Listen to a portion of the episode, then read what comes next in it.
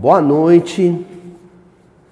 Vamos iniciar então mais uma reunião de estudo do Evangelho de Mateus, que a gente já realiza, realiza há vários anos, né?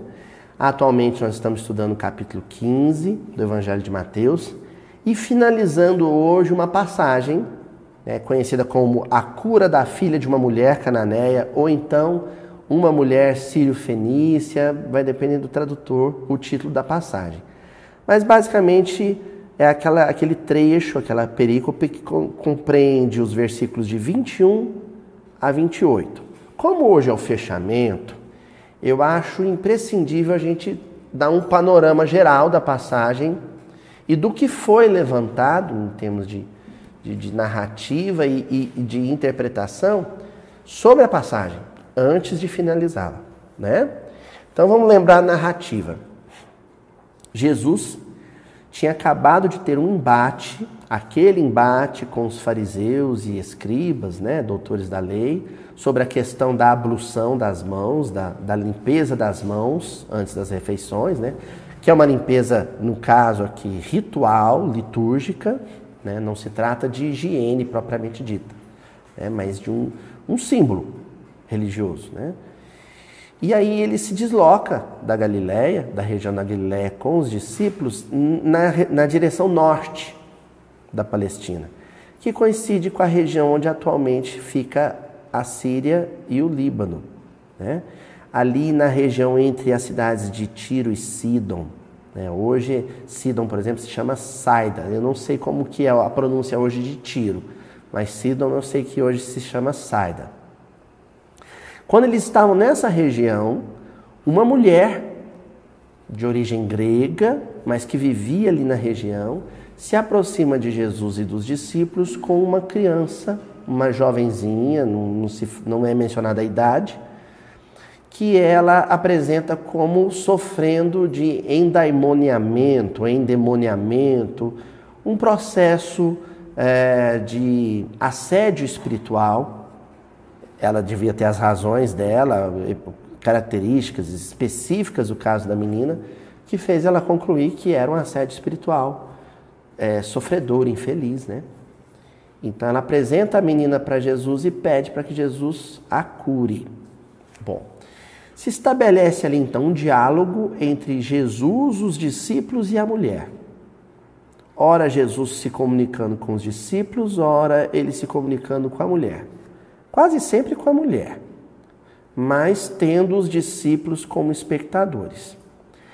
O exemplo é, melhor que eu encontrei para definir essa situação foi aqui, aquela circunstância, volto a repetir, que envolve o médico residente, né, o médico que acabou de se formar, que ainda está na fase de especialização, né, que está ali vivendo uma espécie de estágio médico, né, junto com o veterano, médico veterano, professor, que aqui é representado pela figura de Jesus, e o paciente, que é a menina, e a, o familiar do paciente, que é a mãe. Né? É, é uma situação de residência médica em pediatria, vamos dizer assim. Né? Esse é o quadro que se apresenta. Porque existe ali o drama vivido pela mulher, pela família da mulher, e o drama vivido pelos discípulos. Vamos apresentar primeiro o drama vivido pelos discípulos. Eles acabaram de ser vítimas de um processo muito humilhante de segregação, de preconceito, em que os fariseus, doutores de Jerusalém, os acusavam de serem transfugas da lei de desrespeitarem as tradições, por não lavarem as mãos antes das refeições. Eram judeus, os discípulos eram judeus, mas sofriam com esse preconceito, porque eram galileus. E a Galileia sempre foi uma região que era tida como menos pura ou, ou menos legítima quando o assunto era judaísmo. Galileia vem da expressão Galil Hagoim, né? ou círculo dos gentios, a região dos gentios. Porque durante a presença assíria na região, os assírios eles fizeram uma miscelânea de povos escravizados ali. Misturaram povos escravizados naquela região. Então, o Galileu, ele não só tinha uma origem mestiça, as famílias galileias eram de origem mestiça, como a própria cultura galileia, ela era muito helenística, ou seja, a influência helênica incrível, assim, os, todo Galileu falava muito bem o grego, para a gente entender, né? fora a presença dos povos vizinhos, da região de Decápolis, da região sírio-fenícia.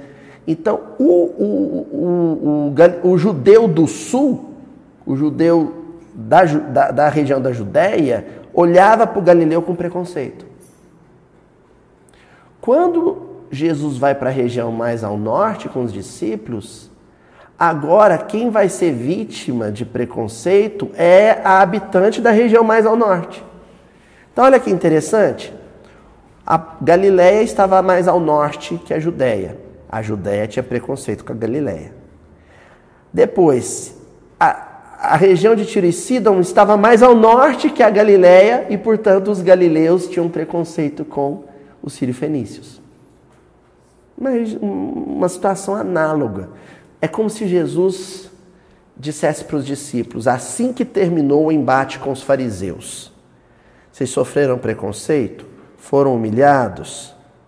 Pois bem, pois bem. Vamos agora para uma região onde vocês normalmente vão ser os, os preconceituosos. Vamos para uma região onde as pessoas já estão acostumadas a sofrer com preconceito. Para vocês viverem a situação.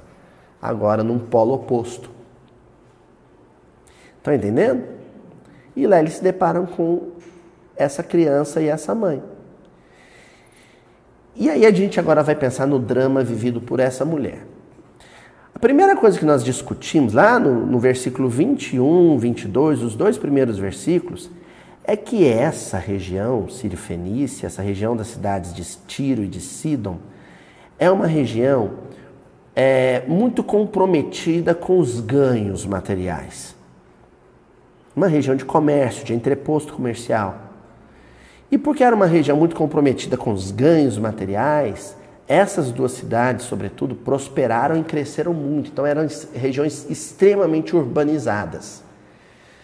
Então, é possível, é provável, isso não está escrito, mas a gente se permite essa hipótese, né, de que essa mulher vinha de uma família ou praticava né, um cotidiano de vida é, extremamente cosmopolita, urbano e rasteiro no que tange às as escolhas de vida. Focado na atividade de ganhar dinheiro, de fazer fortuna. Entendeu? Vivia numa grande cidade e vivia pro corre-corre do dinheirinho. Essa mulher, nesse contexto psicossocial, é que vai chegar com uma criança vivendo um drama que é de natureza espiritual. Olha só, ela não chega para Jesus e fala: eu, eu tenho uma filha nos meus braços que está morrendo de fome. Porque possivelmente comida não faltava nessa casa. Ela não chega para Jesus dizendo: Ah, é, é, a minha, minha filha está com alergia ou está sofrendo com, com uma doença, a, a, uma doença estomacal, porque falta de recurso médico possivelmente não faltava nessa família. Ela chega com um, drama, uma, uma enfermidade, um sofrimento que dinheiro não resolveria. Estão entendendo a situação? Ela era uma região rica. Ela era de uma, de uma cidade grande. Todos os recursos estavam ali. Ali tinha médico, ali tinha dinheiro, ali tinha hospital, tinha tudo.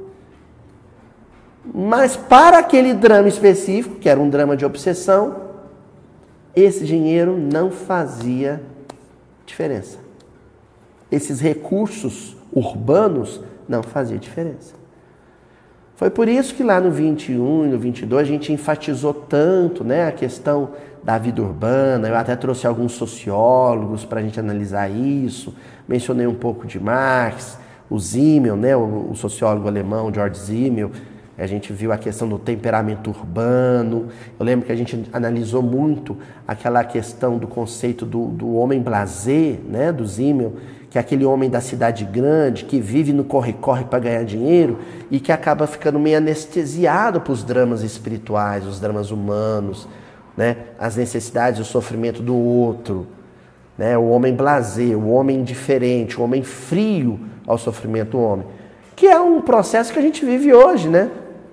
É um processo que a gente vive hoje. Só que essa mulher foi despertada pelo sofrimento que ela vivia com a filha. Por isso ela procura Jesus. E aí, quando essa cena se apresenta, então, Jesus começa a provocar os discípulos. É uma passagem em que Jesus agiu como um educador provocador. Hã? Ele provoca, cutuca os discípulos. E aí, gente, a gente vai ajudar a mulher, mas ela é estrangeira. Mas ela é mulher. Mulher estrangeira. Os homens judeus já são machistas, então mulher é um ser menor. E nacionalistas, então um estrangeiro é um ser menor. E aí, ajuda essa mulher? Ela é como se fosse um cachorrinho, não é? E aí, será que ela pode usufruir sequer das migalhas do nosso banquete espiritual? Os discípulos não respondem, eles estão, né? em choque com a circunstância que Jesus foi conduzindo para o aprendizado deles. Mas a própria mulher responde: Ah, sim, mestre. Pelo menos a migalha eu mereço e vou fazer bom proveito dela. É onde a gente para a semana passada. Como era uma mulher consciente do que estava se dando ali. Ela tinha consciência de que o drama da filha não se resolveria com a prosperidade da sua região ela tinha consciência de que o drama da filha só poderia ser, res ser resolvido por aquele Deus espiritual, imaterial, o único dos judeus, mas também tinha consciência de que ela, como mulher e estrangeira, não era bem-vinda pelos judeus. Fizemos um panorama geral, né? Essa é a passagem. Tá bom? Hoje nós vamos então para o versículo 28, capítulo 15 de Mateus. Então, em resposta, Jesus lhe disse: Ó oh, mulher, é grande a tua fé, seja feito para ti como desejas. E desde aquela hora, sua filha foi curada. É o final feliz, né? É o final feliz. Jesus prestou o socorro. Ali ele apresenta uh, um, um, um, um quesito que vai acompanhar os discípulos em toda a sua carreira apostólica. O que determina se alguém vai receber amparo espiritual ou não das mãos de um cristão não é sua origem étnica, religiosa, sua condição de gênero, nada disso. Sua escolha religiosa, o que determina é a necessidade em jogo. Se o outro necessita, é isso que ele precisa apresentar, necessidade, para merecer que o cristão estenda as mãos. Porém, tem um itemzinho, um pontozinho desse versículo que eu queria pôr em destaque para a gente fechar a passagem. E desde aquela hora sua filha foi curada. Aquela hora. Eiknos hora. Hora em, em grego é hora mesmo. É um momento preciso, um momento específico, um momento definido, um momento marcado, assinalado. A hora H, o dia D, entenderam? É o momento. Aquela hora foi decisiva na vida familiar daquela mulher sírio-fenícia. E aquela hora foi decisiva para trajetória, para a carreira apostólica daqueles dos discípulos. Foi um encontro de circunstâncias propícias, Tonzinho. A circunstância mais propícia para ela, a mulher e a filha e a família, a circunstância mais propícia para eles, os aprendizes na medicina espiritual. Juntou a fome com a vontade de comer. tá certo? Então, antes da gente avançar, eu, eu selecionei alguns pontozinhos, né? Esse episódio vai estar sendo publicado, não sei, eu acho que ele vai estar saindo logo depois do Natal, né? Que a gente, a semana que vem, tem um especialzinho de Natal que a gente vai lançar, vai estar sendo publicado na outra semana. Então é um episódio que vai sair, vamos dizer assim, na última semana do ano, às vésperas de um ano novo, né? O ano de 2023. todos nós, coletivamente, humanidade, planeta Terra, vivemos aquela hora. Aquele momento em que o volume de experiências vividas é proporcional ao volume de informações aprendidas sobre espiritualidade. Então, o volume de informações de natureza espiritual é muito grande. Olha, previamente a Jesus você já tinha toda a Torá e a Tanar consolidada, ou seja, a lei e os profetas consolidados. E posterior à vinda de Jesus, você já tem dois mil anos de teologia bíblica consolidada, ou seja, interpretações e reinterpretações do texto evangélico. Então você já soma aí a primeira e a segunda revelação. Moisés e os profetas, mais Jesus e as cartas apostólicas, os evangelhos e as cartas apostólicas. Como se isso não bastasse, e basta, e basta. Viu, gente? Isso deveria bastar. Isso deveria bastar. No século XIX, ainda vem assim o carinho de pai. Deus fala assim: não é porque eu amo demais, porque eu gosto demais, a gente vai dar um chorinho, um extra que é a terceira revelação. Que não vem trazer nada de novo. A doutrina espírita não trouxe novidade alguma.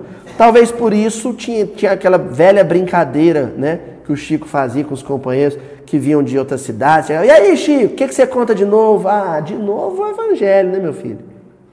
A novidade ainda é o Evangelho. Porque a doutrina espírita em si não é uma novidade. Ela é o consolador prometido, que, segundo Jesus, viria para lembrar à humanidade tudo que ele tinha dito. Só lembrar. então, ali você tem cinco obras básicas, eu não vou nem considerar aqui 12 volumes de revista espírita, né? E todas as obras adjacentes, obras póstumas, o que é espiritismo, né? Viagem Espírita, 1862 e por aí vai. Você tem os, os pioneiros do movimento espírita mundial, grandes autores, Pierre Janet, Gabriel Delane, Leon Denis, né? E posteriormente a isso, a obra extraordinária de Chico Xavier.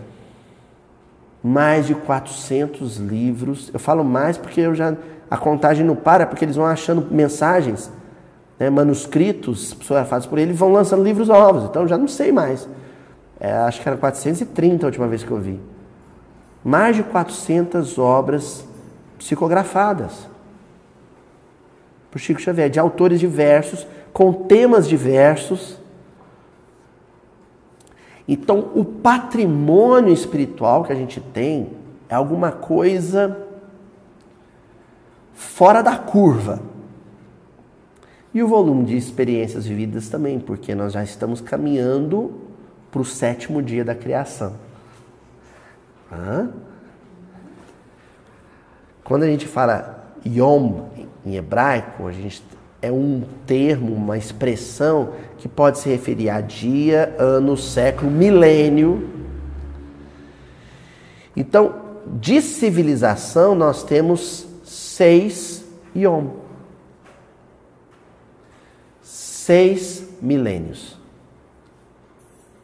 Seis milênios civilizatórios. Né? Isso está no livro dos Espíritos. Quando os Espíritos perguntam, quando Kardec pergunta para os Espíritos, quando é que surge a civilização, eles falam assim, mais ou menos no ano que sinalai né, a existência ou a vida de Adão. Aí você vai no calendário judaico, que inicia com o nascimento de Adão, e aí você tem aproximadamente 6 mil anos. 4 mil antes de Cristo, mais 2 mil após Cristo, 6 mil anos. No sétimo dia, Deus descansa, não é? Ou seja, agora parou revelação. Agora, o que tem aí é o que a gente, a gente vai ter que se virar com isso. Porém, nós temos mil anos agora para transformar isso em transformação. Transformar letra espiritual e experiência acumulada em transformação de caráter, de personalidade, de índole, de tendência. Nos próximos mil anos.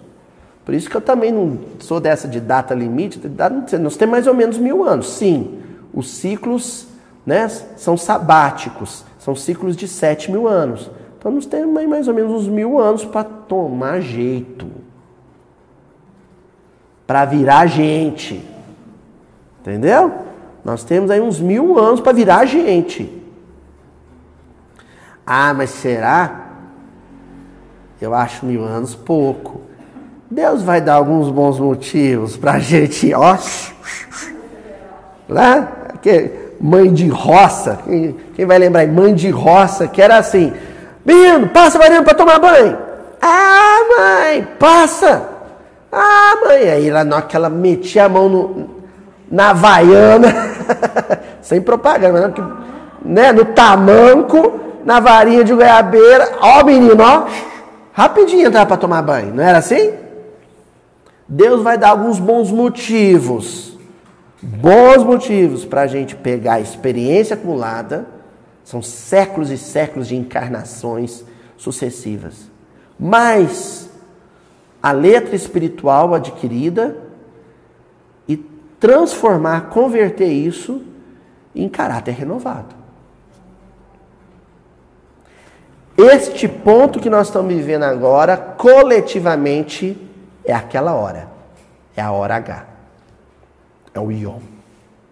É o sétimo Yom. Tá bom? E individualmente? Aí a conversa é outra. Porque por mais que exista um planejamento de natureza coletiva e planetária, existe uma experiência que é individual. Uns estão mais despertos que outros, uns estão mais adiantados que outros. E esse é um serviço íntimo de cada um. O que nós vamos fazer hoje comentando essa hora H aqui, essa aquela hora, é refletir um pouco mais sobre as nossas experiências individuais.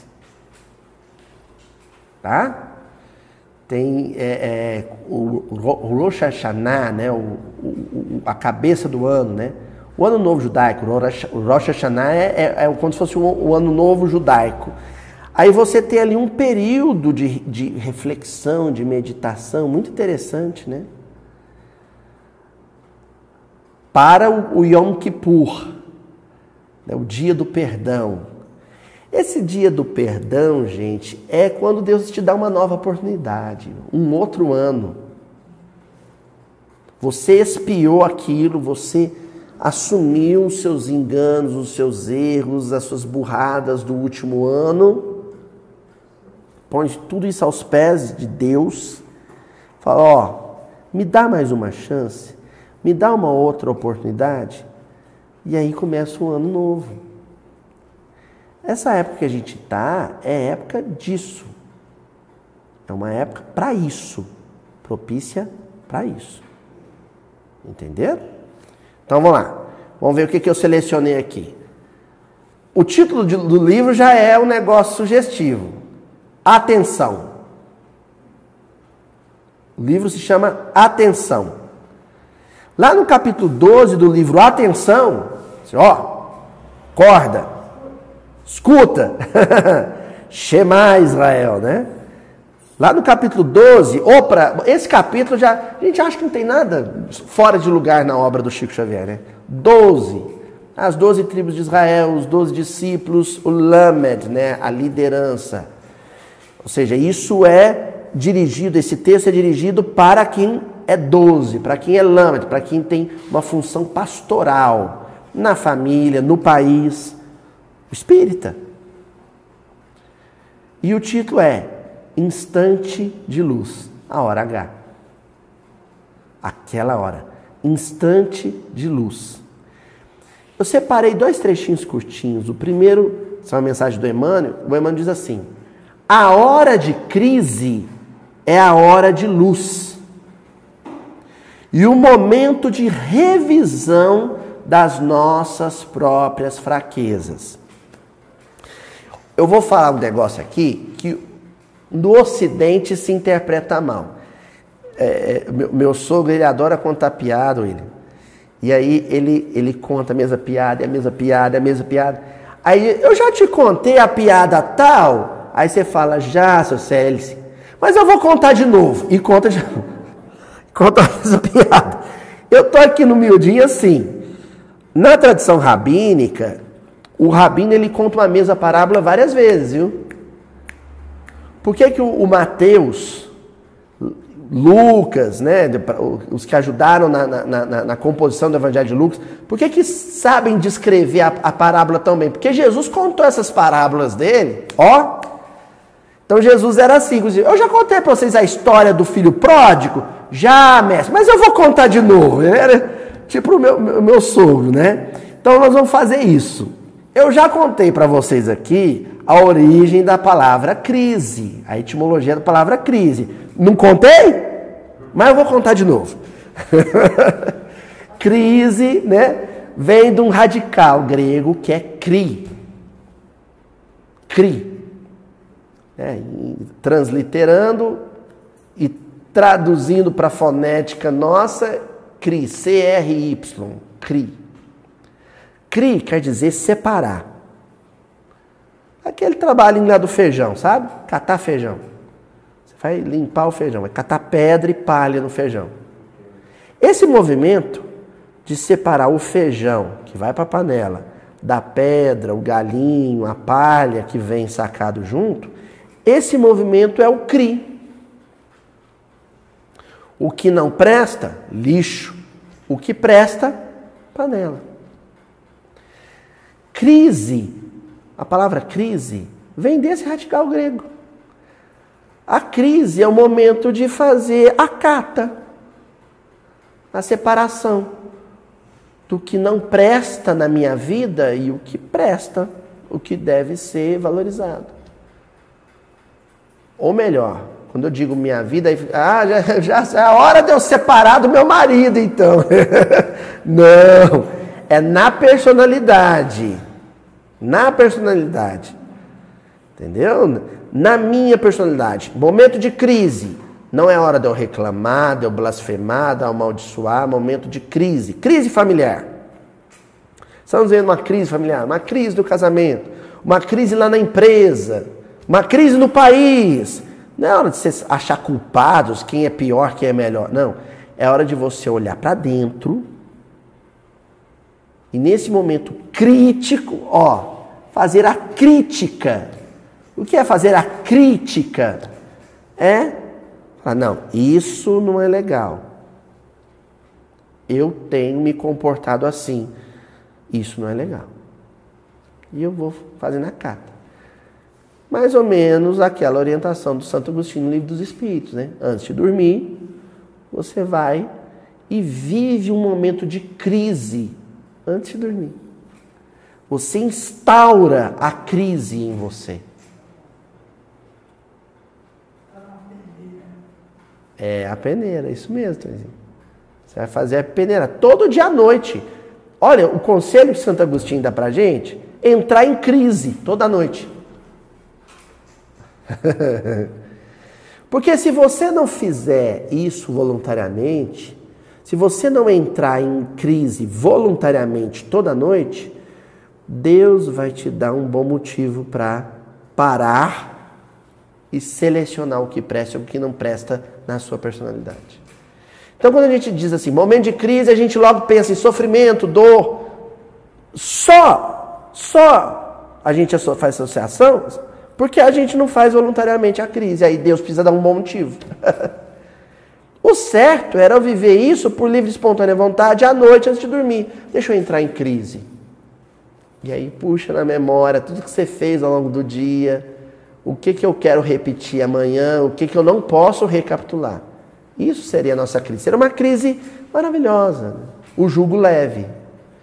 Agora, como a gente não faz isso, a vida precisa nos estimular a instaurar a crise.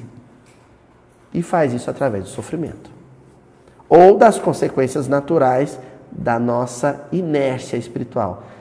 Do fato de que não fazemos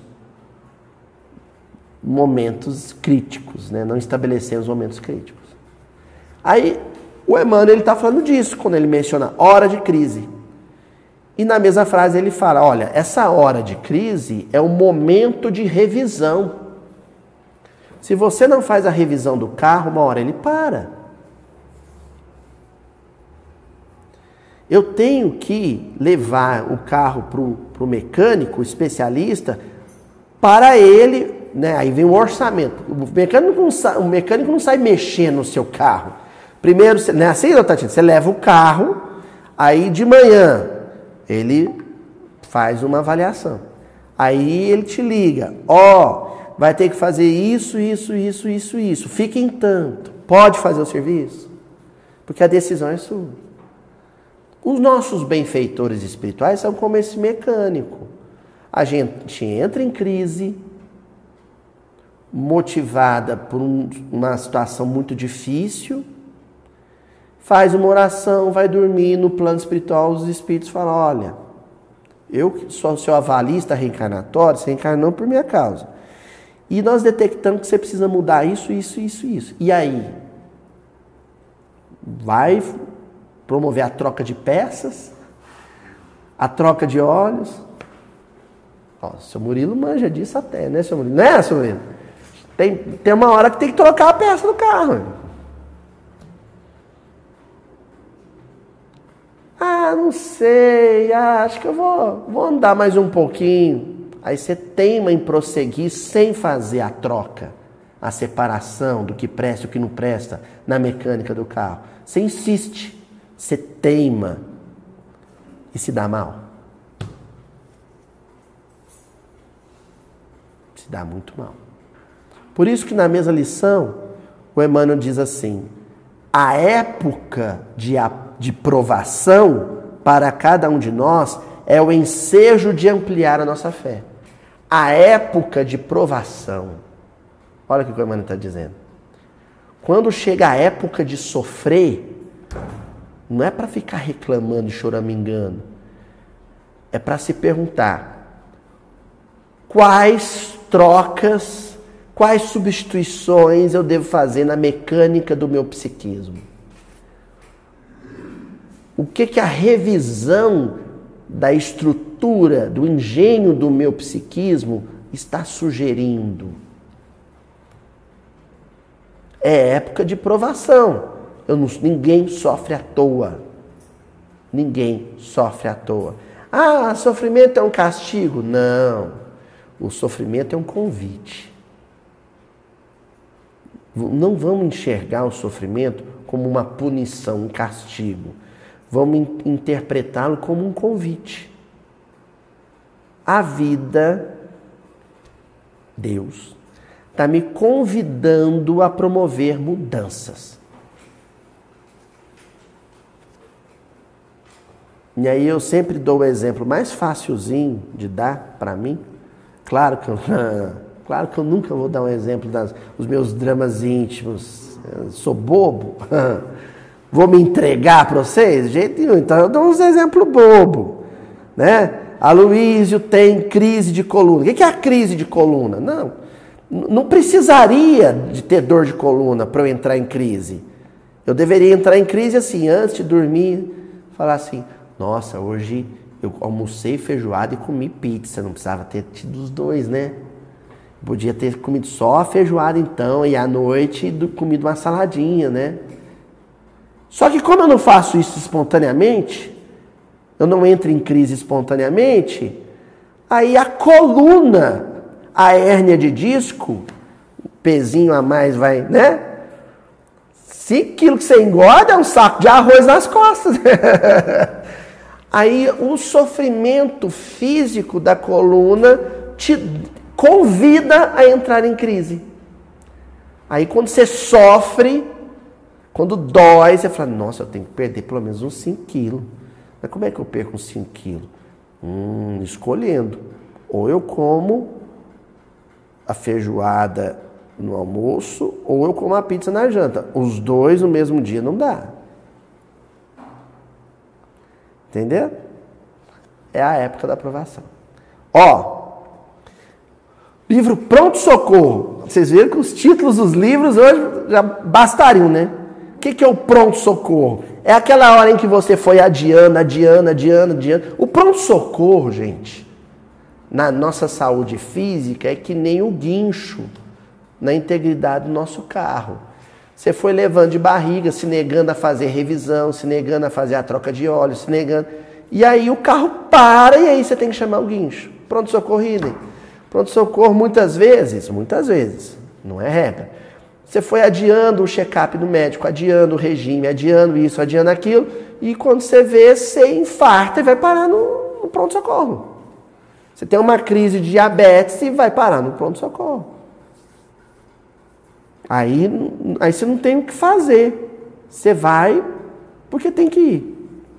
E o livro se chama Pronto Socorro. E no capítulo 1, olha, no capítulo 1, ou seja, o capítulo de abertura desse livro, a lição do Emmanuel intitulada Momentos de Crise. A primeira lição se chama Momentos de Crise, de um livro chamado Pronto Socorro. O pronto socorro, a ida no pronto socorro, é um momento de crise. A ida no pronto socorro é um momento de crise que se instaurou por um motivo doloroso por uma razão dolorosa, sofrida. E o Emmanuel diz assim: Ninguém os deseja e todos procuramos evitá-los. Os momentos de crise. Ponto. Ninguém, ninguém quer fazer. A verdade é essa: ninguém quer viver uma crise. Porque basicamente, gente, o processo crítico a crise espontaneamente instaurada é quando você tem que jogar verdades, sabe na cara de quem? De você mesmo. Crise é isso. É quando você tem que falar umas verdades olhando no espelho. Não tem essa coisa assim? Ah, até vou jogar as verdades na cara do fulano. Vou falar umas verdades, umas poucas e boas na cara do Beltrano. Não, você chega, para no espelho e. Agora, ô Luiz, eu vou te falar as verdades. Isso é que é a crise. Ninguém quer fazer isso. Ninguém quer fazer isso. Aí Deus, quando eu digo Deus, Ele agindo por meio dos seus servos, dos técnicos em vida, do mundo espiritual. São técnicos em vida. São especialistas na arte de viver. Eles vão nos dar bons motivos, vão manipular, gerenciar circunstâncias convidativas a essa crise necessária, a essa crítica necessária. E aí o Emmanuel acrescenta: as crises são fases de mudança, às vezes marcadas por enormes tribulações, das quais a divina providência, utilizando recursos que desconhecemos, nos trará a renovação necessária e o amanhã melhor. Fases de mudança. E aí, como é que tá, fulano? Ah, tô numa fase ruim. Não, não fala isso não. Ah, tô ótimo, tô vivendo uma fase de mudanças. O futebol brasileiro vive uma fase de mudanças. Hã? Não é assim? O Vascão ficou duas temporadas seguintes na segunda divisão. Uma fase de mudanças. Uma fase crítica. Né? Já estamos fazendo contratações, um novo técnico, tchau Jorginho, e as coisas vão melhorando. Não é assim? E o Flamengo há de viver essa fase de mudança. Está demorando, mas vai viver essa fase de mudança. Uma hora vai chegar. Ó, livro Taça de Luz. Achei interessante esse, esse título também para o contexto das festas né, de Natal, Ano Novo. Taça de Luz. A gente levanta, ergue taças né, para brindar, brindar né, durante o Ano Novo, Natal. Né? Só que as taças que, nos, que nós erguemos para brindar nas festas de final de ano, elas têm por objetivo, por função, nos embriagar, nos roubar a lucidez e a segurança. A ideia é essa, né? A ideia é essa, é você entrar em torpor. Aqui, essa que o Emmanuel está propondo é o contrário ela é uma taça que o conteúdo, quando você bebe, você fica mais acordado, mais desperto, mais lúcido, mais atento. Para quê? Para fazer a crítica. E aí, na lição 14, no capítulo 14, o título é, abre aspas, a hora é, três pontinhos. A hora é por que ele deixa reticências no título da lição? Porque isso é de fora o íntimo. Eu sei de mim. Essa hora, este momento, o primeiro mês de 2023, representa o que para mim? É hora de fazer quais mudanças? Porque a reticência não é se vai ter mudança, não. Vai ter. É quais mudanças? Que tipo de mudança? E aí o Emmanuel inicia dizendo assim: se estamos realmente empenhados na lavoura do Espiritismo com Jesus, não ouvidemos que a hora é de trabalho ativo para cada um de nós na caridade cristã. Então, se eu sou espírita, estou numa hora dessa dentro desse salão, debaixo desse teto, avaliar quais tipos de mudanças devem acontecer na minha vida é um processo delicado, íntimo e intransferível. Agora, uma coisa é certa. Paralelo a isso, tenho o meu compromisso com Jesus. E no meu compromisso com Jesus, a hora de trabalho. Porque ainda que eu não detecte, detecte muitas mudanças, muitas transformações a serem feitas na minha vida interior, pode ser que na vida de alguém elas são enormes. E esse alguém vai precisar de ajuda para fazer essas mudanças. Ajuda vibratória, eu orar à distância, torcer por ele ajuda orientativa, caso ele me peça conselho. Às vezes ajuda material. Um abraço, né? um olhar, um passeio juntos. Então tem que ser, ao mesmo tempo, o pronto atendente de mim mesmo e do outro. Esse outro pode ser um colega de serviço, pode ser um filho. Pode ser um colega de grupo espírita e pode ser um estranho que eu nunca vi na minha vida no ponto de ônibus. Eu tenho que estar pronto para ajudar. Não ouvidemos que a hora de trabalho ativo. Porque tem um trabalho passivo e tem um trabalho ativo. Tem aquele, aquele momento em que você trabalha intimamente na mudança interior, motivada por elementos externos. Então você sofre a circunstância. Você sofre ela, ela atua em você, ela modifica você.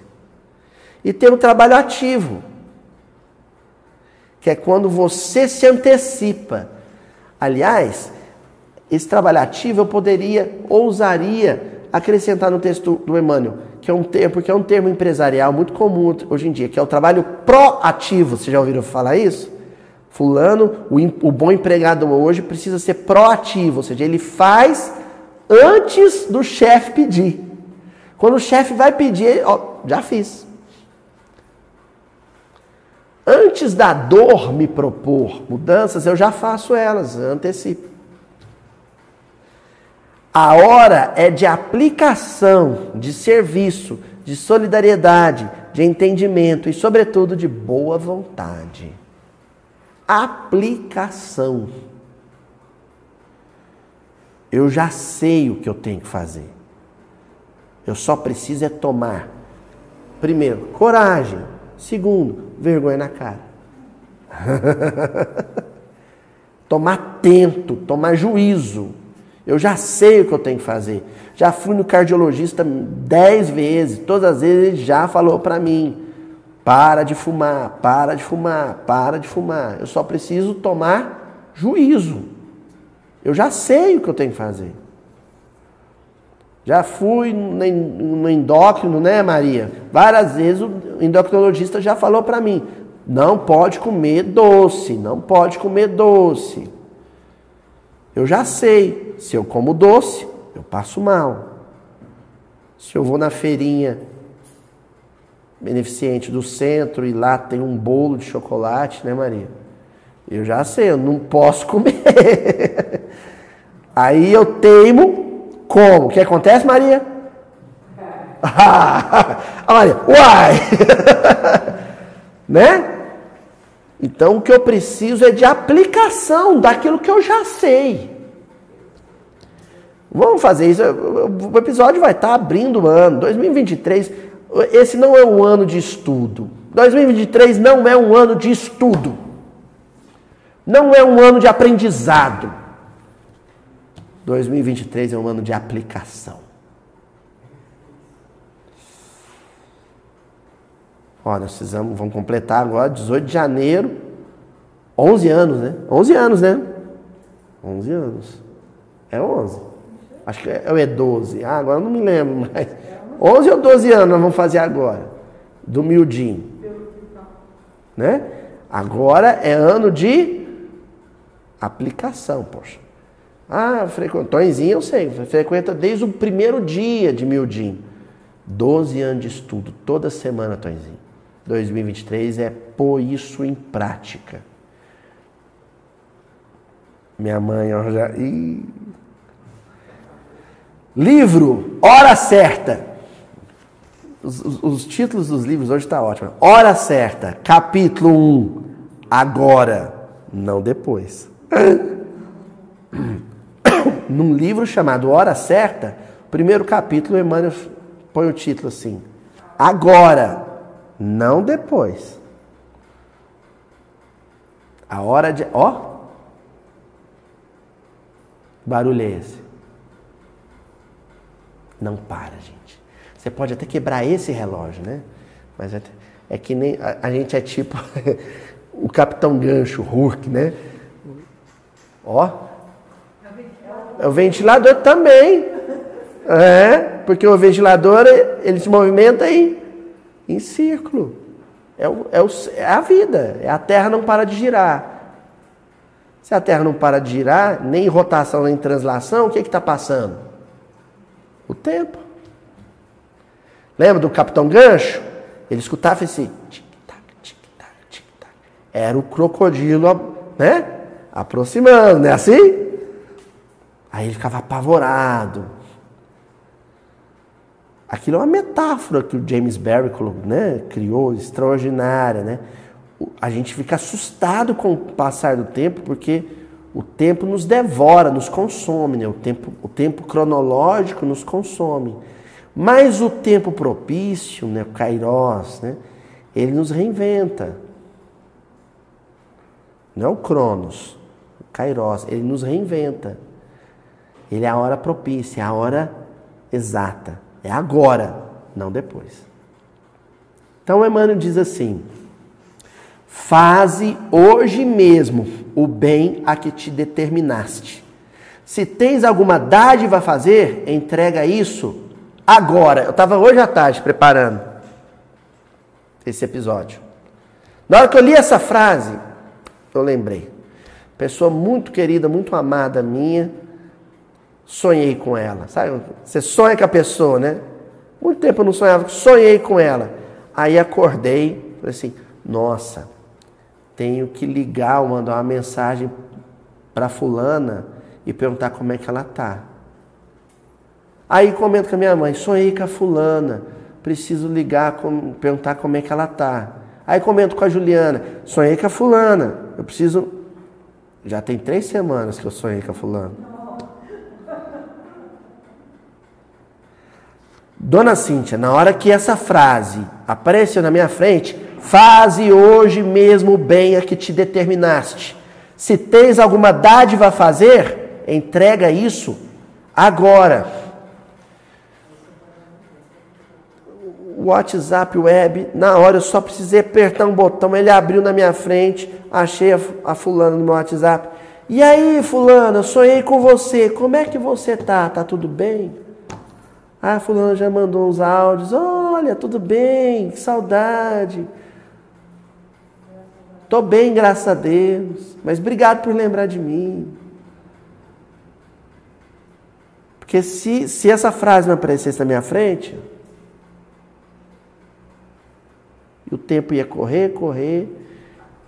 E amanhã, depois, amanhã, depois. Acrescenta o Emmanuel. Nem cedo, nem tarde.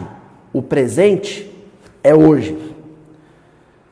Passado, presente e futuro. Qual que é o momento mais importante para o espírito espírita cristão? É o presente. O passado não existe mais. Não existe. O passado é só memória. O passado é informações no nosso psiquismo. Concretamente, ele não existe. E o futuro ainda não existe. Ele não é uma realidade, ele é um prospecto, ele é uma perspectiva, uma suposição, uma hipótese. De concreto, de real, o que, que a gente tem? O presente. A hora em curso passou. A hora passou. A hora propícia passou. já não existe mais, já passou. Daí o Emmanuel encerrar. Faze o bem agora, pois, na maioria dos casos, depois é uma expressão que significa fora de tempo ou tarde demais. Usa uma outra expressão para substituir a palavra depois? Fora do tempo ou tarde demais. Ah, eu estou ensaiando para ter uma conversa com meu filho. Meu filho já é casado, já tem a vida dele, mas tem um negócio que eu preciso conversar com ele, umas coisas que eu vi, não concordei, que eu preciso conversar com ele. Amanhã, depois, amanhã eu falo. Aí depois eu falo. Ah, não fala. Pronto. Pior aconteceu. Nossa, eu tive para falar com ele sobre isso se eu tivesse falado com ele aquilo.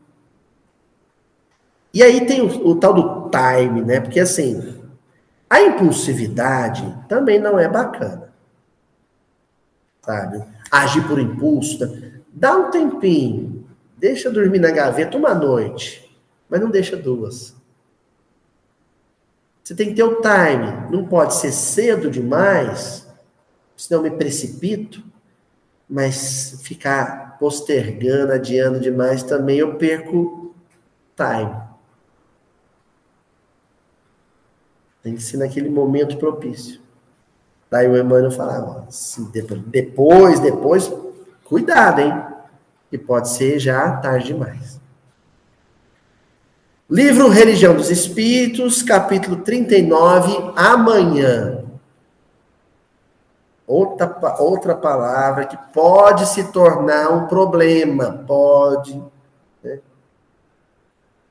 Tanto que Jesus não vos inquieteis com amanhã. Aí o Emmanuel vai comentar esse amanhã. E diz: sem dúvida, o amanhã constitui luminosa esperança, com a renovação do sol no caminho. Mas também representa o serviço que deixamos de realizar. Pode ser que a minha ressaca moral de amanhã seja em função daquilo que eu deixei de fazer ontem. E aí a gente tem aí duas músicas, né? Numa do Guilherme, Guilherme amanhã será um lindo dia, da mais pura alegria que se possa imaginar. Lindo, sim. Aí é o amanhã em que você tem esperança. Mas esse amanhã só vai ser luminoso e esperançoso se você considerar a música do Geraldo Vandré. Quem sabe faz a hora, não espera acontecer. Então, faz hoje, faz agora, para que o amanhã não seja aquele momento do ai, por que, que eu não fiz aquilo? Do arrependimento moral. Daí o amanhã acrescentar. É da lei que a conta durma com o devedor, acordando com ele no dia seguinte. Todo instante é recurso de começar o melhor. Se você tem uma demanda, um problema a resolver e dormir, amanhã você vai acordar com ele. Então, isso tem dois lados. Primeiro é aquele em que você está muito ansioso e você falar para você mesmo: Não, vou dormir, porque amanhã o problema vai estar tá aí mesmo e não vai sumir. Então amanhã eu resolvo. É, é, isso é o que a gente poderia definir como prudência. Por outro lado, se você fala assim, eu vou dormir na expectativa de amanhã o problema não vai estar tá aí mais, isso é um, um grande engano, uma grande ilusão, porque amanhã o problema está lá. E depois de amanhã também. E depois de amanhã também. Aí você fica adiando e o problema está lá. Então a gente tem que buscar o equilíbrio, o ponto certo entre essas duas perspectivas. A do prudente, que não, não, não se precipita, mas também o proativo, que não espera demais para fazer. E qual que é a medida, o ponto do doce, Aloysio? Sei lá. Sei não, gente. E se eu não souber a medida? Deus ensina. Como? Nem queira saber. Nem queira saber como. Mas uma coisa é certa, você nunca mais vai esquecer esse como. Livro Coragem. coragem, né? Para mudar, precisa de coragem. Aí, uma lição do André Luiz, no capítulo 27. Ajuda-te hoje.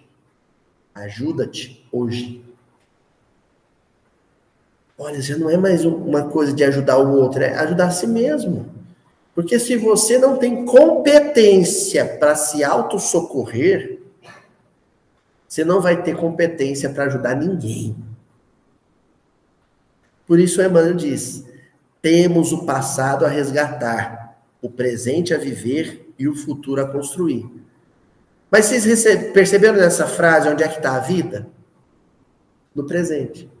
Temos o passado a resgatar, o futuro a construir, mas o resgate do passado e a construção do futuro acontece no presente. O presente a viver. A vida acontece agora. A vida é agora. Por isso que quando eu sofro eternamente com um processo que já passou, eu estou perdendo, estou deixando de viver. E quando eu sofro eternamente com alguma coisa que nem aconteceu, eu estou deixando de viver. O saudosista não vive, o ansioso não vive. É hoje. Lembremos-nos, assim, de que nas concessões da providência divina, o nosso mais precioso lugar de trabalho chama-se aqui e o nosso melhor tempo chama-se agora. Ah, quando eu li essa passagem, eu lembrei de uma das músicas que eu mais adoro do Gilberto Gil, que é Aqui e Agora. Nós vamos encerrar aqui com. E aí eu vi um drama, né? Porque eu, eu queria colocar essa frase do Gilberto Gil, né? O melhor lugar do mundo é aqui e agora. Uma música que eu adoro, uma música da década de 80 já, na fase mais madura da obra dele, né? O melhor lugar do mundo é aqui e agora. Só que aí eu estava em dúvida se eu usava uma também da música Tempo Rei. Porque o pessoal que está acompanhando em casa está percebendo que eu estou deixando sempre uma frase de impacto, com alguma imagem de impacto no final. E aí eu não sabia se eu usava essa frase ou se eu usava o Tempo Rei, né? E aí, na hora que eu fiz esse slide aqui, que depois vocês vão ver em casa, os meninos estão vendo agora em casa, o melhor lugar do mundo é aqui agora. Eu achei uma foto do Gil ancião, o Gil velho, o Gil de 80 anos. Não o menino da Tropicália. Tá? A imagem de. Eu podia colocar qualquer outro ancião, eu coloquei o autor da música, né? Um ancião, um venerando. Que deve representar o quê? O aqui e agora. Qual que é a melhor fase da vida? Ah, é aquela fase boa dos 30 anos, que você está forte. Mesmo. Não. Melhor, a melhor fase da vida é aquela que você está vivendo no momento, no aqui e no agora. Para o Gilberto Gil, é os 80 anos que ele está fazendo agora. Como eu não sabia qual frase que eu usava, eu usei as duas. Aí achei uma outra foto do Gil, sereno, né? O pessoal em casa tá vendo assim o Gil de 80 anos sereno, plácido, né? Eu brinco, eu chamo ele de o, meu Buda Nagô, porque é como ele chamava Dorival Caymmi, um Buda Nagô, um Buda africano, né? Aquela coisa que, de quem já transcendeu já aos 80 anos. E aí eu usei uma frase da música Tempo Rei. Não se iludam, não me iludo. Tudo agora mesmo pode estar por um segundo. Por um segundo. Nasceu. Morreu. Perdi. Ganhei.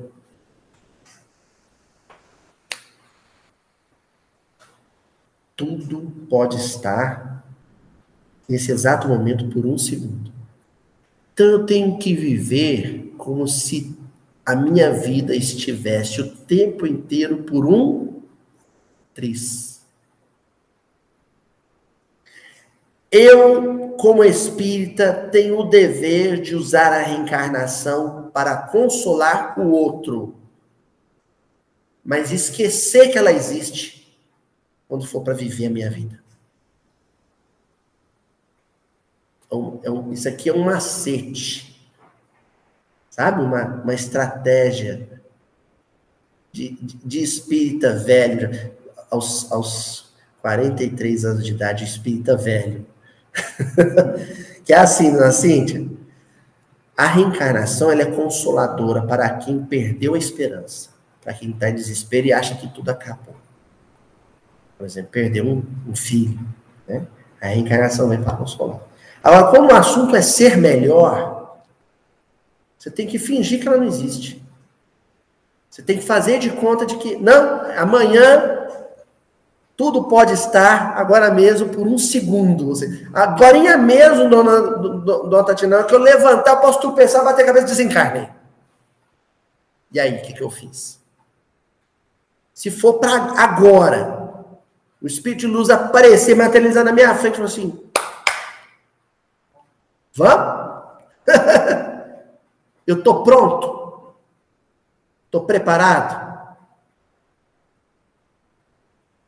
Eu vou em paz?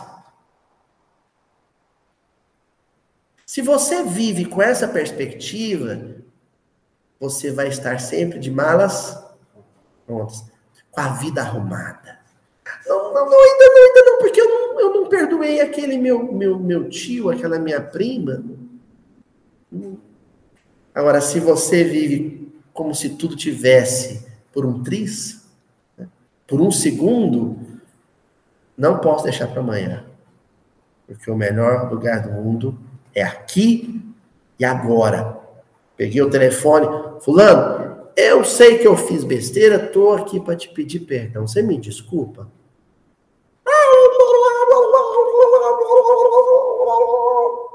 Tá bom, fique em paz também. Um abraço. Tô em paz. Ele não me perdoou, mas agora o problema é só dele. o meu, a minha parte do problema eu resolvi. Pedi desculpa.